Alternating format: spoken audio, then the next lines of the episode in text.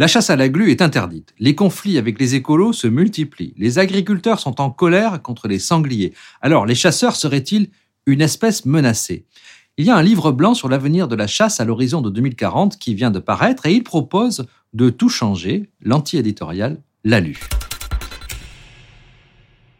Les chasseurs sont à cran. Le Conseil d'État a interdit la chasse à la glu, qui est une méthode traditionnelle de capture des grives et des merles. Elle est jugée non conforme à la réglementation européenne sur la protection des oiseaux. Puis, la haute juridiction administrative a annulé les arrêtés ministériels autorisant d'autres pratiques régionales. On va citer la tenderie aux grives, au merle noir, au vanneau huppé et au pluvier doré, qui est en usage dans les Ardennes, ou alors la capture des alouettes des champs à l'aide de pentes, qui sont des filets horizontaux, ou de matoles, des cages, comme on le fait en Gironde, dans les Landes, dans le Lot-et-Garonne et dans les Pyrénées-Atlantiques. Ces chasses sont très minoritaires, elles représentent à peine 7% des prises de gibier, mais elles ont un impact émotionnel fort, aussi bien d'ailleurs auprès des antichasses que des fédérations.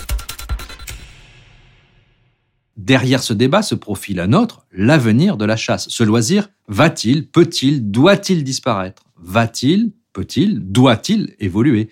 Alors naguère, ces questions auraient semblé vraiment incongrues, tant le lobby de la chasse était électoralement puissant, mais désormais elles s'imposent justement parce que la chasse est en déclin.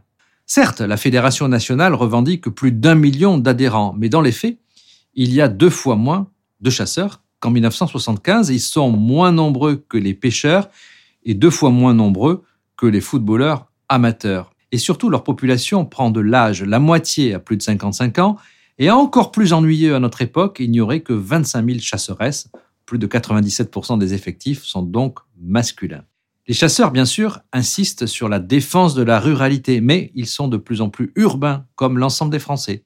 Et avec la perte de la transmission de père en fils, avec le déclin du monde agricole, avec le développement de l'habitat périurbain, avec la progression des idées animalistes ou des idées véganes, ben, les porteurs de fusils se sentent cernés. Le patron des chasseurs livre d'ailleurs une analyse euh, lucide. Nous payons, dit-il, des années de silence, ce sont les mots de William Schran. Nous n'avons pas su nous remettre véritablement en cause. Pour beaucoup de nos concitoyens, dit le président de la fédération, l'animal est devenu sacré par essence. Pour eux, l'équilibre naturel doit se faire sans les hommes, considérés comme inutiles dans le monde sauvage et nuisibles dans l'univers rural où l'agriculture façonne les paysages, nous avons lourdement péché par orgueil en croyant que la chasse pouvait demeurer inchangée. La Fondation François Sommer a été créée pour favoriser une chasse soucieuse de la nature. Et le livre blanc que cette fondation vient de publier le dit clairement, en gros et en détail, la chasse a moins d'une génération pour changer. L'idée principale, c'est de retisser le lien avec la société. Alors il y a d'un côté le lien avec les non-chasseurs, il faudrait leur faire partager le bonheur de se sentir partie prenante de l'univers sauvage qui entoure l'homme depuis sa création. Et puis, il y a de l'autre la progression dans le respect de l'animal, un sujet qui est particulièrement sensible, bien évidemment, à notre époque, comme il est devenu d'ailleurs pour les éleveurs. En d'autres termes, l'éthique et l'exemplarité sont devenus essentiels. En bref, alors que les conflits d'usage de la nature entre les paysans, les écolos, les sportifs et bien sûr les chasseurs se multiplient, il va falloir apprendre à comprendre, à se comprendre. Le livre blanc insiste sur la formation et la sécurité. C'est un sujet sensible pour une activité qui se veut accessible à tous, car les chasseurs font peur. Oui, leur présence dans les zones partiellement urbanisées ne va plus de soi et le partage de la nature devient problématique, surtout avec le développement de toutes sortes de loisirs. Certes, le nombre d'accidents a baissé de 41% en 20 ans, Certes, celui des accidents mortels suit la même évolution, mais la société bah, n'est plus prête à tolérer 10 morts par an. La réconciliation avec les agriculteurs en particulier est un sujet fondamental. Les chasseurs estiment que les paysans ont leur part de responsabilité dans le déclin de la biodiversité. De fait, la lutte contre les insectes, l'usage de gros matériel agricole, les monocultures ou la suppression des haies provoquent, sans doute plus que la chasse, la disparition d'oiseaux qui étaient jadis communs.